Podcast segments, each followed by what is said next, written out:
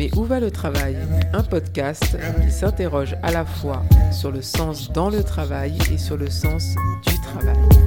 Produit par Orientation Durable et réalisé par Making Waves.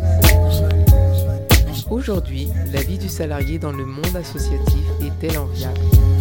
Avec Simon Cotin-Marx, sociologue et auteur de C'est pour la bonne cause, les désillusions du travail associatif. Il y a des gens qui observent les organisations, il y en a d'autres qui observent les jeunes, les cadres, l'État ou l'engagement. Simon Cotin-Marx, ici présent, il observe un peu tout ça, vu qu'il observe les associations. Il est plus précisément sociologue du monde associatif. Il a notamment écrit les ouvrages C'est pour la bonne cause ou Sociologie du monde associatif et pléthore d'articles universitaires. Et de tous ces écrits émerge souvent la question qui va nous réunir pendant ce podcast, celle du statut et des aléas de cet individu qu'on appelle le ou la salarié du monde associatif, ce qui représente tout de même pas loin de 2 millions de personnes. Bonjour Simon. Bonjour. On va donc parler aujourd'hui de plusieurs thématiques qui ressortent de vos analyses sur la vie du salarié ou de la salarié associatif. Au risque de spoiler, on peut parler, on va parler notamment du burn-out, de la relation au bénévole ou de celle à l'État. Et ensuite, on essaiera de consacrer la majeure partie du temps de ce podcast à l'avenir, à la grande démission dans le secteur associatif, mais aussi aux pistes d'évolution heureuses des pratiques du secteur. Mais avant d'attaquer tous ces sujets, une petite question introductive pour se mettre dans l'ambiance. Vous, personnellement, longtemps, j'imagine, avant votre premier ouvrage, comment le travail est entré dans votre vie? Si vous remontez dans vos souvenirs d'enfance, elle date de quand la première apparition du travail sous une forme ou sous une autre? Très bonne question. Euh, mon premier souvenir, je pense, sur la question du travail, c'est la manifestation des retraites de 1995. Euh, ça m'a marqué. J'ai vu bon, les manifestations euh, donc, organisées par les syndicalistes avec des fumigènes, des foules énormes. Et quand j'ai demandé à mes parents si je pouvais faire ce travail-là, on m'a répondu que non, c'était pas un travail, c'était de l'engagement syndical. Vous aviez quel âge à l'époque? Bah, En 95, je devais avoir 9 ans. Et c'était un événement assez marquant parce que c'était vraiment impressionnant. Et c'est vrai que l'ambiance qui se dégageait de tout ça, Bon, depuis, j'ai découvert qu'en fait, ça pouvait être aussi un travail, hein, parce qu'il euh, il y a des mobilisations qui sont euh, faites par des professionnels et pas simplement par des bénévoles, mais ça rejoint un petit peu le sujet dont on va traiter aujourd'hui. Merci pour cette transition. Et justement, pour l'attaquer directement, est-ce qu'il y a une spécificité, une ou plusieurs, au travail associatif? Oui, la, la, première spécificité qu'on constate hein, quand on étudie le monde associatif, enfin le monde du travail associatif, c'est d'abord euh, les conditions de travail qui sont moins bonnes euh, que dans le secteur public et euh, que dans le secteur privé. Vous pouvez définir le, moins bonne, justement? Oui, on peut donner quelques exemples. Par exemple, les, salaires sont 14 à 20% plus bas que dans le privé ou le, public. Aussi, on a une présence beaucoup plus importante des CDD, des contrats à durée indéterminée. Hein. c'est à peu près 50% des contrats. Et encore aussi, on a plus qu'ailleurs des, des, stagiaires, des services civiques qui sont des contrats qui ne relèvent pas vraiment du code du travail, qui sont des contrats atypiques. Et aujourd'hui, en plus, on constate euh, le développement de, l'apprentissage aussi, euh, qui offre pas voilà, des, statuts ni des rémunérations qui sont euh, satisfaisantes. Voilà, je pourrais encore développer. Il y a une présence aussi plus importante qu'ailleurs hein, du temps partiel, c'est à 50% des contrats. Voilà, et c'est des conditions de travail qui sont d'abord supportées par les femmes, parce que c'est un secteur qui est majoritairement aussi féminin. Donc ça, moi, c'est un peu aussi le point de départ de mes recherches. Hein, pourquoi les conditions de travail sont moins bonnes dans le monde associatif qu'ailleurs Parce que on est comme dans un secteur où il y a des valeurs. Enfin, a priori, personne ne fait exprès, personne n'a envie de ces conditions de travail déplorables. Et du coup, bah, j'ai enquêté euh, là-dessus. Et justement, pourquoi ça passe? Et d'une certaine façon, c'est la même question que qu'est-ce qui fait que 1,8 ou 2 millions de personnes ont décidé de s'engager dans l'associatif? On connaît ce milieu, on sait qu'il y en a beaucoup. En termes de diplôme, ils avaient totalement le choix de carrières différentes. Donc, on peut entendre cette question comme euh, qu'est-ce qu'il y a de mieux dans le secteur associatif ou quelle est la motivation malgré euh, les quelques défauts du secteur par rapport à des postes dans le secteur privé ou dans l'administration? Bah, je trouve que c'est une très bonne question. Euh, pourquoi les gens sont assez dingues pour aller travailler dans le monde associatif alors qu'on sait qu'ils vont être moins bien payés Est-ce qu'ils sont tous dans l'erreur ou est-ce qu'il y a de bonnes raisons d'y aller? Non, bah, après, quand on va les rencontrer, quand on échange avec eux, puis même les grandes enquêtes hein, qui ont été faites par le ministère du Travail, par la DARES, ce qu'elles montrent, euh, ces enquêtes, c'est que n'est pas face à des salariés euh, comme les autres. globalement, les salariés qui travaillent dans les associations sont pas là par hasard. En fait, ils travaillent pour la cause. Et s'ils acceptent des salaires qui sont plus bas qu'ailleurs, c'est parce que finalement, ce salaire monétaire qui est plus bas, il est compensé par une forme de salaire symbolique, voilà, par du sens au travail. Voilà, les, les gens sont globalement fiers de travailler pour des projets euh, sociaux, environnementaux, euh, etc. Et euh, ça vient compenser. Vous avez travaillé en plus dans, le secteur associatif avant de, l'étudier. Est-ce qu'on est d'après vous dans la fausse promesse ou est-ce que vraiment on peut s'y retrouver quand on va chercher du sens par rapport à des gens qui ont choisi des carrières plus classiques? Oui, moi je pense qu'il euh, y a une vraie différence. C'est-à-dire que les, associations, ce qu'elles ont comme particulier, hein, euh, c'est qu'elles sont bah, des organisations qui sont collectives et qui sont organisées autour d'un projet. Donc le projet, en effet, il est central. Hein. on ne travaille pas pour gagner de l'argent. Une, association, c'est non lucratif. C'est-à-dire qu'on ne fait pas de bénéfices ou si on en fait, ils sont réinvestis euh, dans le projet. Voilà. Donc clairement, c'est une spécificité du, du monde associatif. Est-ce que vous avez croisé des gens parfaitement épanouis d'y être? Vous avez croisé beaucoup de personnes, on va y revenir, le sujet d'après, c'est rien de moins que le burn-out spécifique au monde associatif, où euh, l'épanouissement n'était pas là. Est-ce que vous en avez croisé qui étaient vraiment au meilleur endroit pour eux? Alors évidemment, euh, j'ai croisé bah, un certain nombre de travailleurs associatifs. Euh, moi, j'ai un mauvais prisme parce que ceux qui viennent me voir, c'est d'abord ceux qui ont des problèmes au travail. Donc euh, finalement, et toutes les semaines, régulièrement, voilà, il y a des gens qui veulent me parler de leurs problèmes au travail. Et ce qui est assez fascinant, c'est de se rendre compte qu'en fait, il y a des problèmes qui sont partagés, hein, qui sont systémiques. Euh, notamment voilà, les, conditions de travail, euh, la question du sens aussi qui revient régulièrement. Mais évidemment, il y a aussi des gens qui sont épanouis euh, dans le monde associatif. Et d'ailleurs, quand il y a des enquêtes hein, qui sont faites notamment par la mutuelle Corum, qui interroge la qualité de vie au travail, et ce qu'on observe, c'est que finalement, même s'il y a des conditions de travail qui sont moins bonnes, hein, encore une fois sur les salaires, puis aussi parfois sur l'organisation du travail qui peut être déplorable, eh ben, les gens sont quand même contents, euh, plus qu'ailleurs, d'aller y travailler. c'est un des paradoxes qui traversent. Si, si, on compare les indices de satisfaction des gens qui travaillent dans le monde associatif à celui d'autres secteurs, il fait partie des, gens qui se déclarent le plus content. Oui, après, il faut faire attention parce que quand on fait des comparaisons, il faut pas faire des comparaisons trop hâtives. C'est vrai que le, le, secteur associatif, mais on en reparlera euh, peut-être euh, plus tard, mais le secteur associatif, il est principalement euh, sur des secteurs économiques euh, qui sont mal dotés et mal financés par l'État. Hein. Euh, je pense à l'aide à la personne, euh, l'animation, pour donner ces deux exemples-là. Et ce qu'on constate, c'est que les gens, quand on compare une entreprise privée et une association, les gens sont plus contents, sont, plus, sont mieux dans leur basket dans une association que dans le secteur privé. Donc il y a une vraie plus-value associative. Mais attention, elle est assez mince. On reviendra à ces bonnes nouvelles. On, on, va quitter un peu le monde merveilleux des bonnes nouvelles pour parler un peu des burn-out dans les secteurs associatifs. Est-ce qu'il y a des burn-out spécifiques à ce monde-là? Alors, pour commencer, je vais déjà essayer de définir un peu ce que c'est que le, burn-out. Hein. Euh, c'est un état chronique d'épuisement. Hein, il y a plusieurs symptômes. Le premier symptôme, c'est le, manque d'énergie, la léthargie. Hein, quand on fait un burn-out, voilà, on, est épuisé. C'est un épuisement qui est aussi bien physique que émotionnel. Ensuite, le, le deuxième symptôme, c'est qu'il y a une déshumanisation des relations interpersonnelles. Euh, souvent, ça se concrétise par du cynisme. C'est-à-dire qu'on est cynique par rapport à sa propre action, mais aussi par rapport à l'action des autres. Et, ça, pardon, excusez-moi de vous interrompre, sur ce deuxième symptôme, est-ce qu'il peut avoir une spécificité? On, a cette image fausse euh, souvent, parce qu'il y, a des structures associatives à plus de 1 milliard d'euros d'activité, il n'y en a pas beaucoup, mais il y en a. Mais on imagine plutôt des petite structure avec une proximité, c'est le plus grand nombre des structures associatives où on va avoir 5, 10, 15 salariés, une dizaine de bénévoles. Et dans ces structures-là, on peut se retrouver dans un phénomène de déshumanisation. Je vais finir la définition parce que euh, le, troisième symptôme, c'est la perte de sens. On a le sentiment de ne rien accomplir, de ne pas être efficace. Et en fait, il y a plusieurs facteurs qui expliquent pourquoi on en vient euh, à un burn-out. Bon, la surcharge de travail. En fait, on peut être aussi bien surchargé dans une petite association de 10 salariés que dans un grand groupe comme le groupe SOS qui a 22 000 salariés ou la Croix-Rouge qu'on a 44 000. Voilà.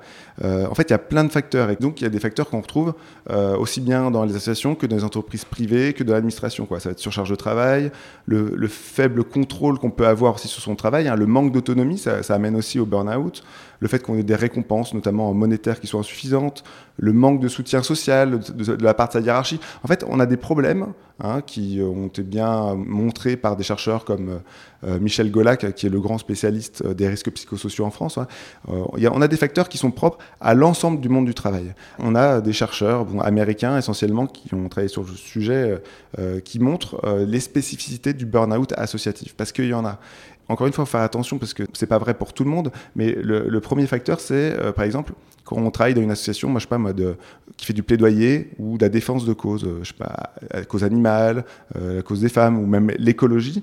En gros, on, devient porteur d'un projet, on porteur d'une expertise, on se rend compte que des gens souffrent, que la planète est en train de cramer, et on est porteur de cette expertise. Et on doit faire face à l'apathie du public, à l'apathie de l'État, euh, l'apathie de nos voisins, de notre famille qui comprennent pas le problème. Et en fait, ça, c'est quelque chose qui est assez propre au monde associatif, c'est-à-dire qu'on est parfois dépositaire hein, d'un savoir ou dépositaire aussi de témoignages. on est conscient également qu'on fait partie des rares personnes qu'on peut payer pour travailler là-dessus. Donc ça rajoute, j'imagine, une pression supplémentaire. Oui, oui. Les gens, ils, portent le projet, ils sont engagés, hein, aussi bien les bénévoles, évidemment, euh, c'est presque logique, mais que les salariés. C'est-à-dire que ce pas des salariés lambda, c'est des salariés qui portent le projet. Euh, D'un point de vue humain, est-ce que vous avez eu euh, des témoignages de personnes qui vous disent le fait de pouvoir être payé ou le fait d'être responsable de ça, c'est lourd comme responsabilité sur, euh, sur mes épaules? Qu'est-ce que c'est lourd? Vous, avez un peu ce phénomène d'Atlas, pour qui c'est trop gros cette charge, cette responsabilité humaine? Oui, souvent, là je pense notamment à une association euh, d'éducation voilà, qui fait du soutien scolaire dans les quartiers populaires. Euh, voilà, il y a des salariés qui sont responsables d'équipe et euh, on leur dit, bah voilà, donc tu dois faire de l'accompagnement scolaire, tu dois accompagner tant de personnes, les salariés adhèrent et on leur dit aussi, mais en fait, euh, tu es aussi responsable de ton propre emploi. C'est-à-dire que tu dois aussi trouver des subventions pour continuer cette action. C'est-à-dire que les gens, ils sont, ils sont responsables, ils doivent aider les autres, sauver leur emploi. Et en fait, c'est ça, c'est un cocktail qui est un peu dangereux. Et les gens que j'ai rencontrés dans, cette association. La ligne égoïsme-altruisme devient compliquée pour l'individu de se dire euh, à quel point je fais ça pour moi. C'est ça? À quel point bah, je fais ça pour alors, évidemment, de toute façon, quand on aide euh, les autres, on s'aide aussi un peu soi-même. Hein. Ça, du coup, les, moteurs dans l'engagement, évidemment que les gens, ils y trouvent aussi un intérêt euh, personnel. Quoi. Les salariés, comme les bénévoles, adhèrent au projet. Et c'est vrai que souvent, c'est des causes euh, qui sont assez euh, énormes. Ce matin, par exemple, j'étais avec la direction d'Emmaüs et qui me racontait, c'est ça leur problème, c'est qu'ils ont envie de sortir les gens de la pauvreté hein, euh, et finalement leurs moyens aussi sont, sont pas suffisants pour y arriver. Et bah, du coup, voilà, on se retrouve face à un dilemme, c'est-à-dire que comment faire avec ses propres moyens, donc on fait. Et après, ce qu'on constate, hein, c'est que les salariés associatifs, en général, ils font plus plus que ce qu'on leur demande, plus que ce que prévoit le contrat de travail, ils s'engagent, ils se surengagent. Voilà, et parfois quand l'association ne leur demande rien. Et du coup, ça, c'est prendre un risque d'aller vers l'épuisement professionnel. C'est-à-dire qu'eux-mêmes, ils se donnent du travail. Eux-mêmes, euh, voilà, ils s'engagent, se surengagent. Et souvent, voilà, le problème, encore une fois, dans les associations, c'est de dire aux gens, bah non, stop, il faut s'arrêter. Il faut prendre euh, soin de soi. Et d'ailleurs, c'est une des spécificités encore du, du monde associatif, c'est-à-dire qu'il y a cette culture du martyr.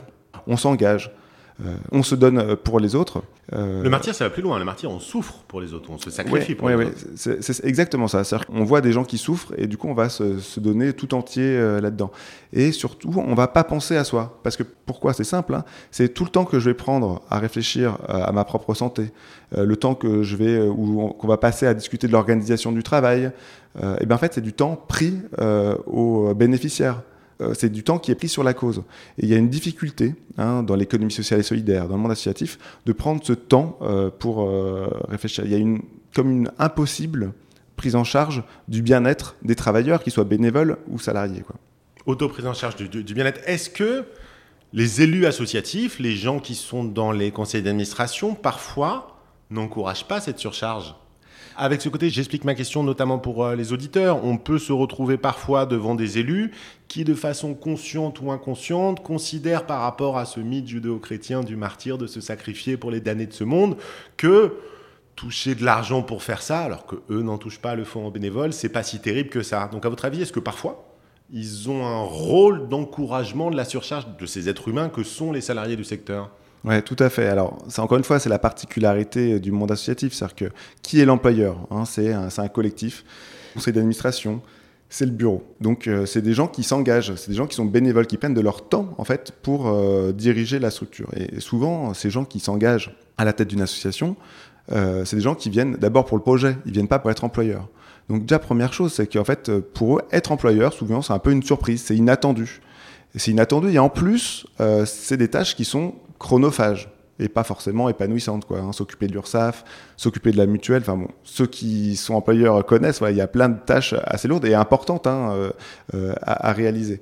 Et, ces gens, bah, en plus, ils sont pas forcément armés pour tout ça, donc ça peut être un peu pénible, c'est-à-dire qu'ils sont pas forcément formés à être employeurs, ils connaissent pas forcément le, fonctionnement hein, d'être un dirigeant associatif. Et surtout, ils viennent aussi avec leur engagement. C'est-à-dire que c'est des gens euh, qui, euh, qui s'engagent, qui donnent de leur temps, qui font ça le week-end, qui font ça le soir. Et donc c'est presque naturellement, en fait, qu'ils disent aux, salariés, bah, euh, écoute, moi, je donne de mon temps pour le projet, bah, c'est normal que toi aussi, tu donnes de ton temps, pas simplement de ton temps salarié, mais aussi que tu que tu t'engages, que tu fasses plus. Pour donner un exemple, c'était une association de, de paysans euh, qui avait une dizaine de salariés euh, parisiens. Les, euh, les, salariés parisiens avaient des revendications tout à fait légitimes hein, de travailler 35 heures. bon, on peut dire c'est un peu basique. Sauf que quand ils sont venus avec leurs revendications de travailler 35 heures face à leur conseil d'administration qui est composé de paysans, ils ont dit mais attendez, nous on travaille 60 heures par semaine dans nos champs, on vient le week-end pour donner un, coup de main pour s'occuper de vous, pour s'occuper de l'association, et vous venez nous faire chier avec votre histoire de 35 heures. On se met à la place des, des employeurs, mais derrière ça, c'est quand même aussi une injonction hein, faite par les employeurs aux salariés, à eux aussi s'engager à donner de leur temps. Euh, là, là, c'est très clair. Il y a en plus bah, un gap culturel euh, costaud entre des gens qui viennent de milieux différents. Mais de façon plus générale, est-ce qu'aux yeux de l'élu associatif, le salarié a le droit d'être heureux Malgré la cause euh, alors là, moi, je n'ai jamais posé la question euh, dans, ces termes-là. Donc, euh, par contre, ce que j'observe, c'est que, enfin, c'est des êtres humains et je pense que globalement, tout le monde est assez bienveillant et tout le monde est assez peiné de se rendre compte qu'il y a de la souffrance au travail dans le monde associatif. Enfin, il y a plusieurs témoignages qui montrent que c'est un vrai, véritable problème. Hein. Bon, il y a les enquêtes que je mène et que mènent d'autres collègues. Il y a des livres. Il y a Pascal Dominique Rousseau qui a fait un livre journalistique sur souffrance en milieu engagé. Il y a Te plains pas, c'est pas l'usine, qui est un autre livre très bien documenté et très militant sur le sujet. On voit, voit que c'est un problème, mais tout à l'heure on a parlé de judo-chrétien, moi je ne jette pas la pierre, euh, parce que euh, du coup je suis allé voir aussi bien les salariés... Une citation qui vient également de la Bible, hein, Oui, c'est pour ça. Euh, je suis allé voir les salariés et aussi les employeurs, et je vois bien qu'ils sont, ils sont pleins de bonne volonté et qu'ils espèrent souvent qu'une chose, hein, c'est l'épanouissement, la réussite évidemment de leur projet associatif, mais aussi l'épanouissement de leurs salariés. Mais ils ont des difficultés qu'on a évoquées tout à l'heure, hein, le, manque de formation, le manque de temps, et puis d'autres aussi euh, qui sont plus structurelles, qui, sont liées aussi au, financement associatif. Justement, merci à nouveau pour, euh, pour cette transition. Quel impact de la relation à l'État, avec tout cet historique de la relation entre l'État et, la société civile, sur le bien-être des salariés associatifs Dans votre livre, vous parlez notamment du monde du travail associatif, vous le décrivez comme une quatrième fonction publique précarisée. Donc l'idée, c'est euh, quatrième fonction publique, c'est un, concept qui a été créé par un autre sociologue qui s'appelle Mathieu Elie. Et pourquoi il parle de ça? Bon, il dit en, France, bon, c'est quelque chose qu'on sait, hein, il y a trois fonctions publiques la fonction publique d'État, la fonction publique territoriale et la fonction publique hospitalière. Et ce qu'il constate et ce que j'ai constaté aussi, c'est que surtout depuis les années 80, depuis la décentralisation, euh, donc l'État confie des, euh, des, missions aux collectivités territoriales, des compétences, et euh, sauf que les collectivités locales ne vont pas les mettre directement en œuvre et vont confier la mise en œuvre donc de, de politiques publiques, de, de, de politiques d'intérêt général à des associations. Et ça, ça va participer à fortement développer le nombre de salariés dans le monde associatif. Dans les années 80, il y avait environ 600 000 salariés. 30 ans plus tard, il y en a 1,8 million et pour dire les choses clairement, est-ce qu'à ce, moment-là, l'État se déleste de, ses missions de service public Est-ce qu'il se déleste ou est-ce qu'il délègue les missions de service public Ouais, il, délègue. Après, euh, des fois, ça peut être fait dans des bonnes conditions.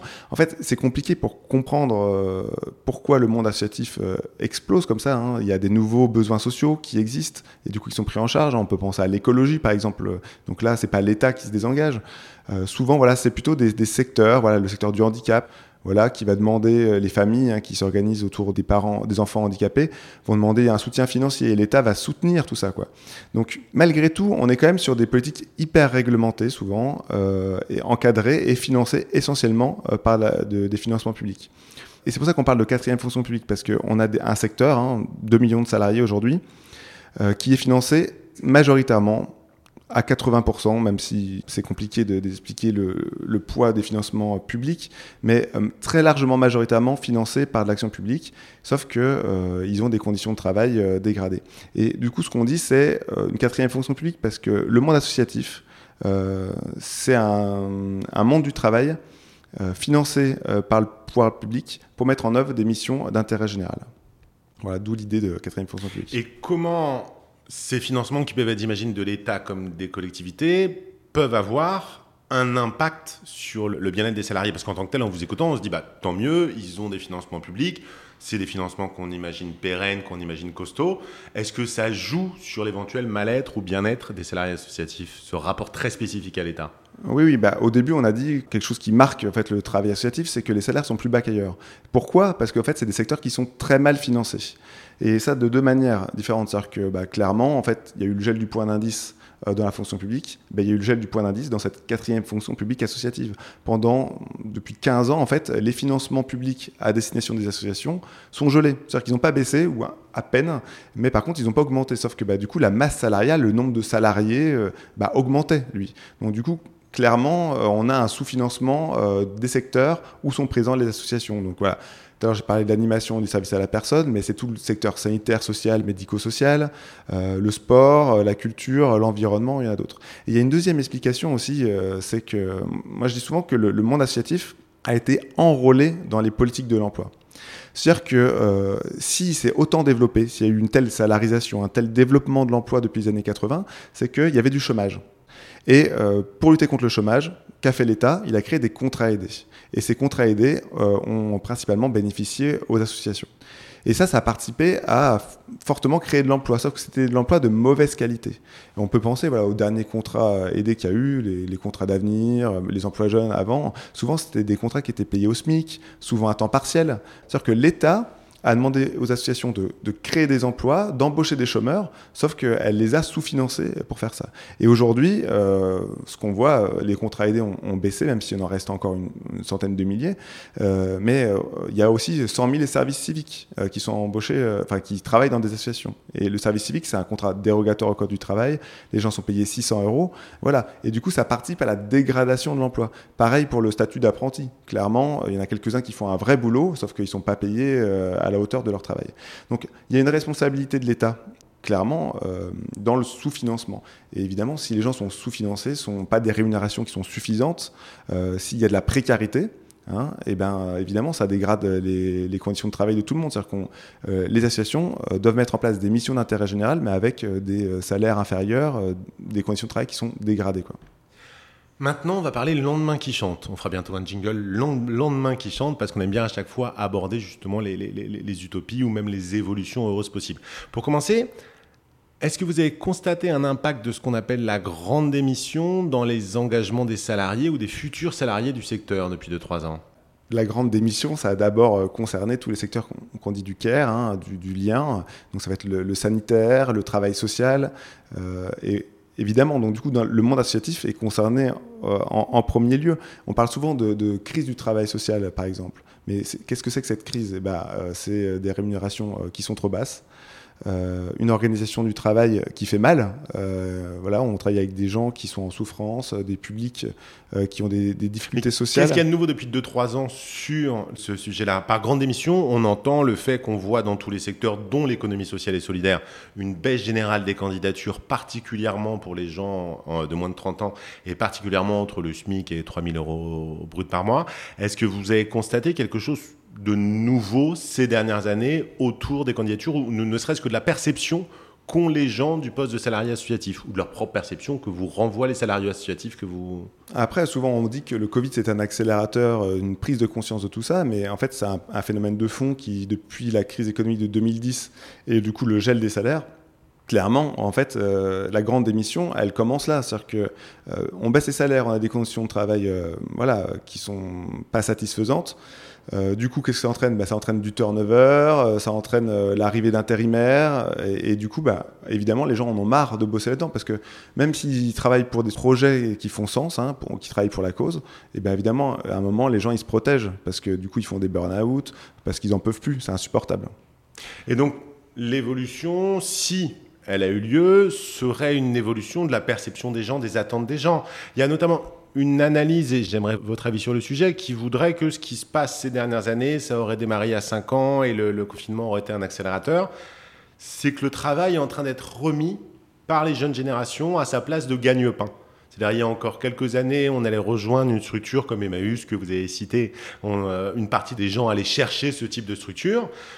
Aujourd'hui, une partie des gens chercheraient le boulot euh, le mieux payé ou le boulot avec le plus de souplesse et d'intérêt intellectuel pour aller s'épanouir autrement en termes de sens dans du militantisme à Alternativa ou ailleurs à côté.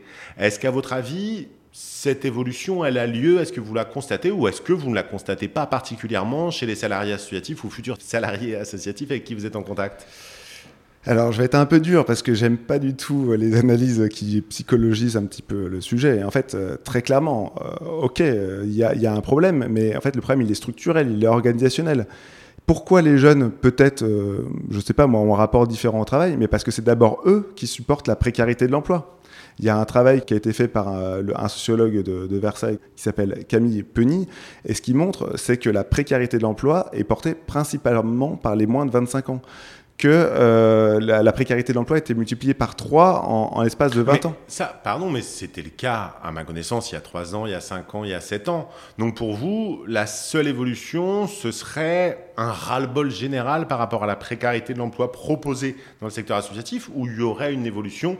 Euh, vous parlez d'un sociologue, il y a également Jean-Pierre Worms qui a travaillé il y a un petit moment sur l'évolution du militantisme qui aurait vu le militantisme passer d'un militantisme de dogme à un militantisme à la carte.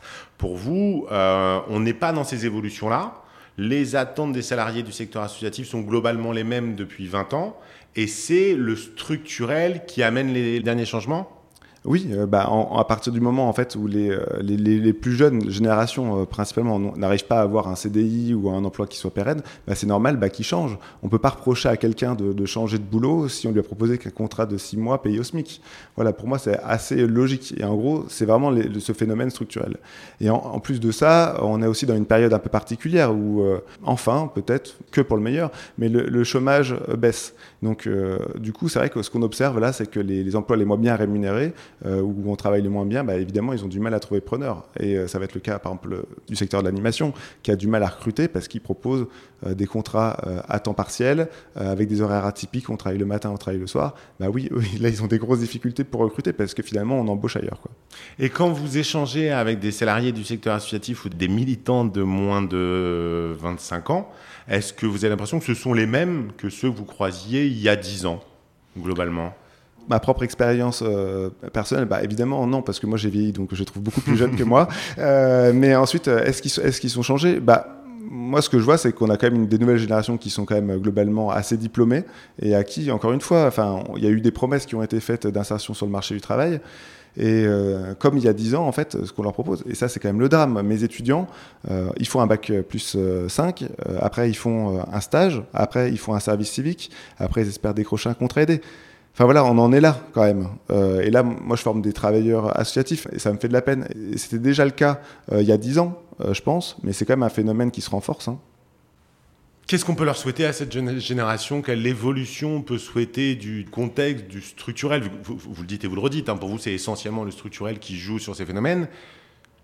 Quelle évolution on peut souhaiter? On parlera après des initiatives dont vous parlez dans vos livres, de bonnes pratiques dans le secteur associatif, mais de façon plus globale qu'est-ce qu'il faudrait pour eux, pour ces futurs ou ces jeunes militants du secteur associatif Ouais, bah après, moi je dis il y a une double besogne euh, euh, à faire pour, pour améliorer les conditions de travail, pas simplement des jeunes, mais de tout le monde. Moi, la première besogne, c'est de se mobiliser euh, par rapport à la, puissance publique pour qu'il y ait des financements qui soient suffisants le dire, en fait, je constate quand même qu'il y a euh, très peu de mobilisation euh, sur le sujet. Les fédérations associatives, les syndicats d'employeurs du monde associatif sont assez timides là-dessus. Ils ont, ils ont du mal à rentrer parfois en confrontation euh, avec des pouvoirs publics qui pourtant, enfin, qui sont responsables de la situation. Et le deuxième grand enjeu, c'est de poser la question du travail dans les organisations associatives. Souvent, voilà, on est dans une association, même si on y travaille, euh, on s'engage, on, travaille pour la cause, on travaille pour les autres. Et finalement, la question du, travail, de, l'organisation du travail, ou même parfois de l'emploi, elle n'est pas, posée. Il y a peu d'espace pour en discuter. Et euh, du coup, il faut aussi créer des espaces comme ça. Bon, voilà, après, euh, sans vouloir faire un plaidoyer pro-syndical, quand même, les organisations syndicales sont un outil voilà, pour s'organiser et arriver à construire une discussion avec les employeurs, à forcer les gens à discuter du travail et à s'en saisir. Vous parlez, comme, je le disais dans, votre, euh, dans, vos ouvrages, de pas mal d'initiatives qui visent à améliorer la pratique du salarié associatif. Je pense notamment aux six principes organisationnels proposés par l'activiste Dean Spade ou aux préconisations de l'Agence nationale pour l'amélioration des conditions de travail spécifiques contre le burn-out spécifique au milieu associatif. Euh, vous parlez également de prototypes, de nouvelles façons de faire. Je pense notamment aux pratiques expérimentées par la Confédération paysanne. Est-ce que vous pouvez, pour finir, nous parler de ces bonnes pratiques en milieu associatif qui montre peut-être une voie intéressante pour les acteurs du secteur pour l'avenir, pour euh, plus d'épanouissement de leurs salariés Oui, alors bah, du coup, je peux citer euh, les, euh, les préconisations que fait Dean Spade. Parce que, alors, pour euh, petite entre parenthèses, euh, du coup, euh, moi je suis sociologue, donc je suis pas consultant, je fais pas de propositions, même si je suis toujours tenté de les faire. Moi, ce que je repère, c'est plutôt les problèmes. Hein. Quels sont les problèmes qui sont spécifiques au monde associatif Il y a des problématiques qui sont récurrentes, et après, bah, en fait, quand on fait le choix de travailler dans le monde associatif, on fait le choix de travailler avec ces problèmes-là. Mais du coup, parlons un peu de DINSPAD, qui a la bonne idée quand même de faire quelques préconisations, mais en fait, elles sont parfois tellement évidentes euh, que, euh, que ça m'étonne qu'elle soit pas mise en œuvre. Par exemple, il dit bah, il faut accueillir les nouveaux, accueillir les nouveaux salariés, les nouveaux bénévoles, euh, voilà, leur expliquer comment, comment, ça, comment ça se passe, expliciter les règles implicites. Bah oui, c'est quelque chose qu'il faut faire pour que les gens. Bah, Là, pour l'instant, ça pourrait être appliqué à peu près à n'importe quelle organisation. Tout, à fait. mais non, mais tout à fait. En fait, le, le monde du travail associatif ou les entreprises de l'économie sociale et solidaire ne sont pas des entreprises comme les autres, mais comme les autres, ce sont des entreprises. Sauf que c'est un monde du travail. Euh, comme les autres, c'est un monde du travail. Donc du coup, on retrouve les, certains mêmes mécanismes. Accueillir les gens, euh, évaluer la charge de travail. justement, vous, de votre expérience et de ces années d'observation du monde associatif, plutôt que 6 ou 7 qu'on pourra appliquer à n'importe quelle organisation, est-ce que vous auriez une ou deux recommandations, une ou deux bonnes pratiques spécifiques à ce secteur et spécifiques aux associations pour aller vers ce mieux-être de tous. Oui, bah alors, euh, j'en ai parlé juste avant, c'est que le, grand problème du monde associatif, c'est que, en fait, on va beaucoup parler de la cause, on va beaucoup parler des bénéficiaires euh, pour lesquels on, s'engage et pour lesquels on travaille, mais encore une fois, cette question de l'organisation du travail, en fait, elle est évacuée. Voilà. Donc, c'est vraiment quelque chose dont les acteurs doivent se saisir, et c'est tout bête, et c'est ce que fait la Confédération paysanne, c'est euh, une journée par an, l'ensemble des salariés qui sont répartis sur tout le territoire, eh bien, ils vont se retrouver pour discuter de leurs problèmes. Ils vont partager leurs problèmes, tirer la sonnette d'alarme quand il y a des problèmes interpersonnels spécifiques. Se dire ça, encore une fois, c'est pas incroyable, sauf que ces espaces pour discuter du travail n'existent pas souvent, en tout cas dans le monde associatif, parce qu'ils sont effacés. On passe beaucoup plus de temps à parler de la cause, à parler du projet. Donc ça pourrait être des échanges avec une forte spécificité qui serait qu'elles intégreraient des parties prenantes qu'on ne trouve que dans le milieu associatif, d'une part les bénévoles, d'autre part les bénévoles élus, d'autre part les acteurs je ne sais pas s'ils sont externes, peut-être uniquement les acteurs internes, d'autres par les salariés, pour poser les choses sur le rôle de chacun, c'est ça ou... Oui, moi ce que je préconise, en fait, en, gros, dans le, dans le, monde associatif, souvent on, y a, on nie euh, le rapport salarial. C'est-à-dire qu'on est un peu tous dans le même bateau, et c'est vrai, hein, euh, les employeurs, euh, les dirigeants, les salariés, tous dans le même bateau, on se bat tous pour le projet. Sauf que ce qui est nié, c'est qu'il y a un rapport salarial. Il y a quand même des employeurs et des employés. Donc moi, ce que je pense, c'est d'abord, il faut que les salariés se voient entre eux, euh, discutent de leurs problématiques et puis même des revendications. Parce qu'ils sont, ils sont pas bêtes, ils ont des idées de comment on peut faire pour améliorer l'organisation du travail, comment on peut améliorer les choses tout court. Quoi. Et ensuite, dans cette posture salariale, en fait, en discuter avec leurs employeurs. Et les employeurs aussi doivent du coup se rendre compte qu'ils le sont. Parce que c'est quelque chose, malheureusement, qui est assez, euh, assez rare.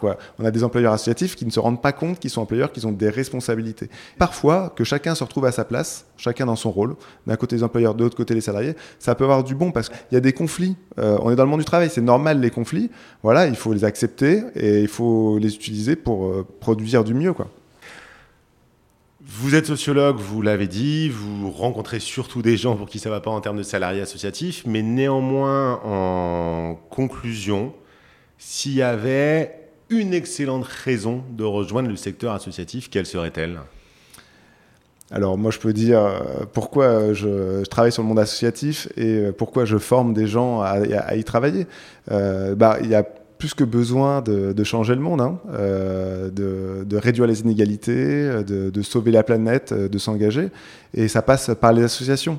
Donc il faut s'y engager, il faut y travailler. Et, du coup, moi, mon projet, c'est de les rendre meilleurs, de les aider à, mieux fonctionner. Voilà, mais du coup, les associations sont un outil nécessaire qu'il faut investir, tout comme d'autres, hein, comme les syndicats.